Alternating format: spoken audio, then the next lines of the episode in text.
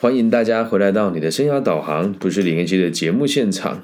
那今天我们要继续带大家阅读阿德勒谈人性的第二十八集哦。那今天我们要谈论的内容呢，我把题目定定为盲从啊。那我们上一章跟大家解释了同理心与认同感，那今天呢要延续告诉大家，同理心与认同感如果过于放大，会变成什么样子？那同时也希望大家可以就是。搭配我们在台湾出版的《阿德勒谈人性》，由林小芳老师翻译的这本书哦。今天的内容呢，取材于书本里面的第四谈第六讲第九十七页到第九十九页的内容。那如果你也跟得上的话呢，也希望大家可以试着做这件事情哦。就是假设可以的话啊，假设可以哦，我希望大家可以一起跟上我们的脚步，然后准备好你的笔记本。啊，我们就可以一起学习啊！毕竟这个书本的内容都是我慢慢消化，然后再融合给大家的。那我们就开始喽。其实第六第六讲里面的这个讲题叫做“催眠与暗示背后的意义”。那我们讲的是前半段，我把题目定定为“盲从”。那我们就开始解释今天的内容吧。我们常常会问哦，一个人为什么可以去影响另外一个人的行为？那关于这个问题呀，如果我们从个体心理学的角度来看，答案是这个样子的哦。因为人呢是容易互相影响的，是内心世界表现在外的现象，很有趣哈。内心世界表现在外的现象，我们会互相影响。人与人之间如果少了这种影响力，那团体生活也就不存在了。今天我去早上我在静宜大学。然后下午我在这个践行科技大学哦，感觉就非常神奇哦，就是嗯，我千里迢迢的从台中开了好呃大概四五十公里吧，到这个桃园的科技大学授课。那我今天就有一种感触是，最近有越来越多人会询问我关于这个青年政策的问题啊，然后我的回答都是这个样子哦。我觉得一个人可以影响另外一个人。那可以进而影响到一群人，而一群人可以影响到一个城市，而一个城市就可以进而影响一个整个全世界的这个概念了。所以团体生活是存在的，而你我都是彼此的一部分。那我们提出一个问题是：人为什么可以影响别人呢？我们再继续往下看哦。这种影响力，人与人之间的影响力啊，在某些场合就会特别明显。哪一些场合呢？我们举个例子哦。亲子的关系、师生的关系、夫妻的关系，老师会不会影响学生？会。那学生会不会影响老师？也会。爸妈跟小孩也会交互影响嘛？由于与生俱来的社会意识哦，每个人多少都愿意接纳他人的看法。来听清楚了，叫做多少。所以就是大部分的人都会在意别人的想法。那这种意愿的高低啊，取决取决于有影响力的一方。是否考量到受影响一方的权益啊？这边的解释讲的很好。我们会不会被别人影响？这种权意愿的高低，取决于有影响力的一方是否考量到受影响一方的权益。那什么叫做具影响力的一方？在亲子之间哦，假设溺爱孩子的爸爸妈妈，溺爱孩子的亲子关系，那孩子就是具有影响力的一方。那如果呃，爸爸妈妈本身把自己的需求看得比孩子还重，那就是爸爸妈妈是属于有影响力的一方，哪一方比较强？那他是否考虑到比较弱势的那一方的权益？那这时候呢，就会看到这个人互相影响的意愿了。所以简而言之哦，如果我们要影响别人，一定要让自己是有权有权利的一方，影响力比较强的一方，并且能够考量到被你影响的人的这个利害关系。所以，如果我们意图去伤害其他人，那这种影响力就肯定不持久。比如说，你跟你朋友相处的时候，只是想占人家的好处啦，或者是你想要诶跟一些朋友往来，只是希望他可以衬托你。假设有这样子的想法呢，那你们的关系肯定就不会持久。只有接收方感觉到自己的权益受到保障的时候，我们才可能对他们的影响力发挥到最大。很有趣哦，其实自己在授课的过程当中，就很能够理解到这种感受。在师生的状况之中哦，在大学授课，台湾的状况是这样，很常是学生是具有影响力的一方，因为老师再怎么认真，学生也不会给予你反馈。但在我的课堂上面不会有这些事情啊，我会让对方知道我是站在你的角度思考的，而且我会让他们了解，不想上课你可以离开。那这样子给他们选择的角度之下，会变成是我是有影响力的一方，因为他如果接受了我的建议离开了，他也是被我影响的。那这个主控权掌握到之后，就要让他们理解。叔叔，我来上课不是为了这一点点的钟点费，是为了希望更多人可以学习到正确正确的东西，而我是站在他们的权益思考，因此我的课程通常上课的同学都还蛮愿意听的。那阿德勒博士说，这样子的观念对教育非常的重要。教育的方法有非常多种，但如果把教育制度啊，如果教育制度可以把这个考量列入的话，效果会更为显著。因为这种做法诉诸于人类的原始本能。什么叫原始本能啊？这边讲的非常玄哦。他说自己、他人与天地是一体的，自己、他人与天地是一体的啊，就是很符合个体心理学里面所提到的社会意识。你我都是彼此的一部分，而你我也是社会的一部分。放诸到整个宇宙去，你我也是宇宙的一部分，所以你的起心动念会影响到你身边的人，那一群人就会影响世界未来的走向。那这样子的做法只会只在遇到那些刻意远离社会的人才会失效。有些人会刻意远离社会。我听到这边看到这边的时候，常常在想，那我自己是不是也是属于远离社会的人呢？哦，所以看到这边，我也是停下来想了很久。那后面给出解释阿德勒博士是这么讲的哦，他说人呐会选择避世或是离群所居，那绝对不是偶然，可能是因为战争打太久了，造成人们与世界的联系渐渐消失，最后干脆与社会疏离。那这边想战争打太久了，其实这个翻译很有趣哦，应该是说。人与人之间的战争，或者是疆界与疆界之间的战争，或是人种与人种之间的战争，或是你我之间的战争，我们和别人有立场不一样，并且用不理性的方式来进行，就会造成我们对彼此的信任感越来越低，进而就不愿意去信任任何一个人了。假设你变成了这个样子，离群所居，孤僻。变成这样子的人，不管你用什么样子的方法来改变他，那都是相当费力的，也有也也就是几乎不可能发生。但如果有人执意用爱去影响他们，只会引发他们强力反弹，场面会很难堪。那这边我举一个实际的案例哦，我很常到监狱去演讲啊。那我在监狱演讲的时候，其实我的授课反应都比一般老师好很多。那为什么会比一般老师好很多？原因是因为我能够理解某一些犯罪者的角度，是他想要远离社会，他才犯罪的。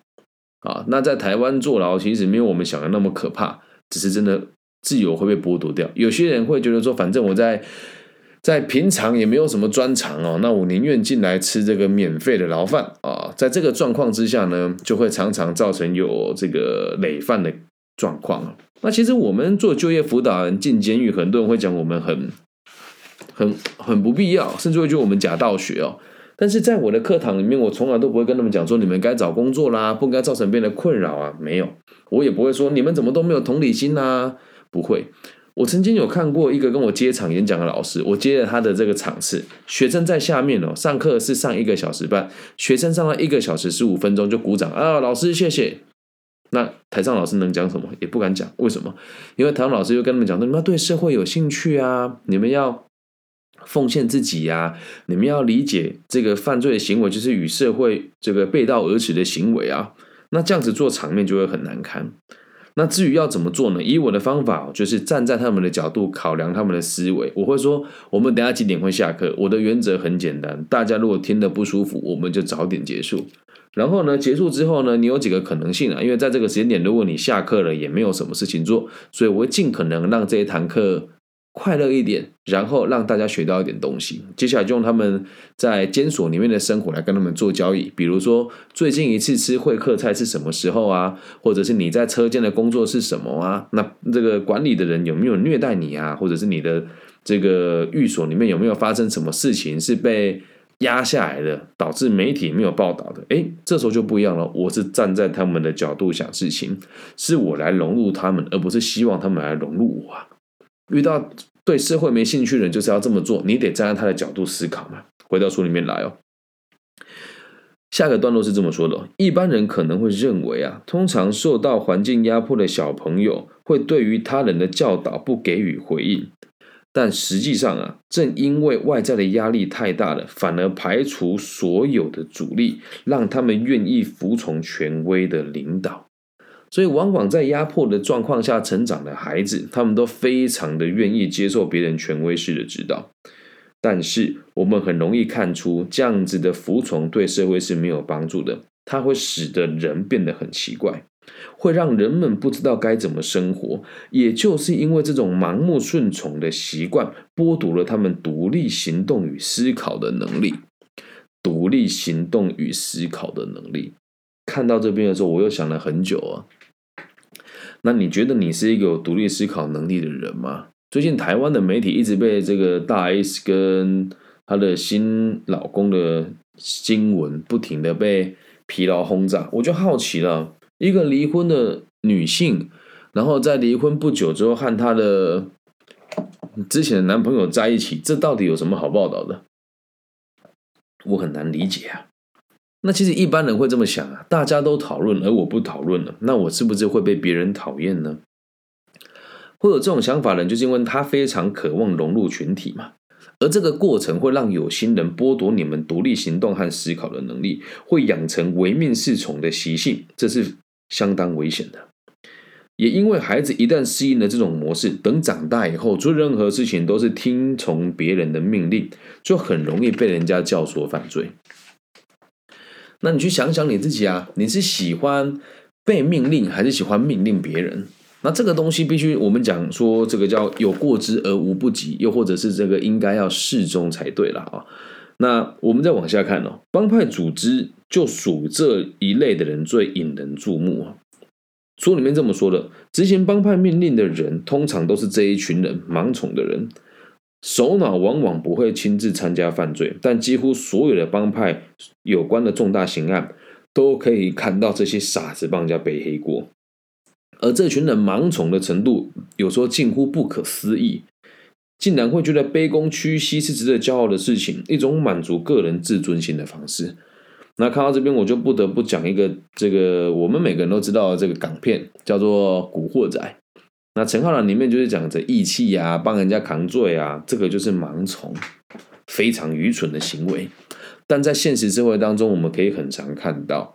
甚至是在像我们看到大学生的社交圈，总会一个非常漂亮的女生旁边围绕几个没什么自信的女孩，而这个女生说了什么，其他人就跟着去做，这也是一种盲从的行为。如果我们只讨论正常情况下的人际影响力哦，你会发现哦，通常看起来越通情达理的人，社会意识通常都越健全，而这样子的人最容易受他人影响。相反的。那些越渴望优越感、支配别人的存在的人哦，越不容易被他人影响。那这个例子其实每天都看得到。那我们举一个大家都会听到的这个抱怨哦，爸爸妈妈在抱怨小朋友的时候，通常都不会是抱怨他们太听话，都是抱怨小孩子很叛逆。根据研究显示啊，叛逆的小朋友最喜欢抗议行动不自由，想要克服环境的束缚。那因为他们长期在家里面受到错误的对待，他们难以接受教育的影响，所以当爸爸妈妈的人呐，我们呐就要特别去注意啊。如果我们帮孩子把每一件事情都做好，只要他听我们的，那孩子以后就真的会有叛逆期的出现，会反弹。那如果能够让他们知道我们是可以沟通的，你就会理解哦。我们不需要让孩子盲从，也不需要让孩子学着盲从，我们要让他们学的是。知道自己在做什么，那我看到这边就觉得好像这种二分法，其实不是这个样子。我们继续往下看了，越是追求权力的人，越不容易接受他人的教导。大抵而言，家庭的教育会激励孩子的企图心，让他们变得开始自大。好，在我在深入解释，看到这边可能很容易误会哦。小朋友出现这样子的行为，哦，他们变得自大，不是因为思考的不够周全，而是因为我们的文化弥漫着这种自大妄想的气氛。看到这边，我就在想，自大妄想有这么严重吗？阿德勒博士是这么说的哦。我们的家庭乃到整个社会，都把注意力放在最杰出、最耀眼、能力最棒的人身上。那这个部分，我们在后面虚荣心的章节、虚荣心的章节里面，我们会证明哦，过度强调虚荣心的教育方式，对于个人融入团体是非常不利的。因此，企图心对于心灵的成长会造成阻碍。所以，我们不应该去放大孩子他表现好的地方，也不应该用奖励的方式让孩子来达到你要的目的。这样，孩子以后就会变成是为了符合别人的需求而努力，而去追求某一些事情。这样子的做法，某种程度上也都是盲从。其实，看我今天的内容只带到这个地方，因为下个章节我们要讨论的是如何去操弄人心。操弄人心的这句话听起来有点可怕，但实际上哦，只要有一群足够盲从的人，要操弄别人一点都不困难。小弟本人我是非常不喜欢这样子的行为的，但认识我长时间的朋友都知道我有这样子的能力，但我从来都不这么做。其实最近啊，我在网络上受到一连串的攻击，还有人在台湾的论坛上叫 D 卡哦，上面用我的名字。一说这个人是我自己，然后上去上面跟别人吵架，那都不是我。但我后来理解了一下，大概知道是哪一群人的所作所为，我就发现了，是因为有别人告诉这群年轻人说，呃，我是一个很自以为是的人，然后有人说希望这样子的老师不要被更多人看见，然后他们就相信了。那我怎么那么会相信呢？因为攻击我的人，其实也在我们这个业界做了。也不能讲有声有色啦，就是很多年轻人会跟着他，他就是花了很多钱买网络的行销广告。那在年轻人里面的评价很高，可是，在官方单位的演讲的风评是非非常差的一个人。那他其实也不差钱，父母其实蛮有钱的。那在这个状况之下，大家会对我产生误会，我只能讲，可能大家比较盲从吧。因此，我也没有提出任何的法律的告诉。那只是最近有很多前辈来问我说：“你怎么会在网络上跟别人吵架呢？” 我说：“我没有啊，那不是我啊。”对，所以呃，当你开始哦听到某些人或者遇到某某一群朋友希望你做某一些事是善用你的认同感来进行的话，你就要特别小心。通情达理不是不好，但如果你是因为很容易被影响而做出去呃负面的一些行为的话，这么来说就是很可行的盲从了。所以希望大家也不要成为陈浩南这样子的存在啊！什么讲义气？我们台湾有一句话叫做“今天功绩，明天忘记”，了解吧？所以不要活在别人的期待里面，也不要成为盲从的人。那之所以现代社会会盲从的原因，是因为这一代的人其实很可怜。我们一天的资讯量可能会胜过于这个夏商周时期的古人的一辈子的资讯量。我们每天被电视、电脑。网络杂志不停的疲劳轰炸这些讯息，所以我们会在不知不觉当中很渴望和其他人一样。你在使用每一个网络的这个媒介的时候，都是和别人产生着连结，但只要你和别人不一样，就好像是很严重的事情。所以刚刚在书里面提到，我是属于自以为是的人呢，还是盲从的人呢？书的脉络在这个阶段是带我们用二分法来看待自己嘛？很明显的，我是自以为是的人，我不是盲从的人。因此，在我人生道路之上，或许我会过得比较孤单一点，但是我过得很开心。就最起码，我不需要接受别人的指令，就最起码，我会站在自己的角度去影响这个社会。其实也有很多人会用某一些。操弄人心的方式来希望我做某一些事情了，但我从来都不会接受，因为我能够理解很多人的出发点并不是那么的良善。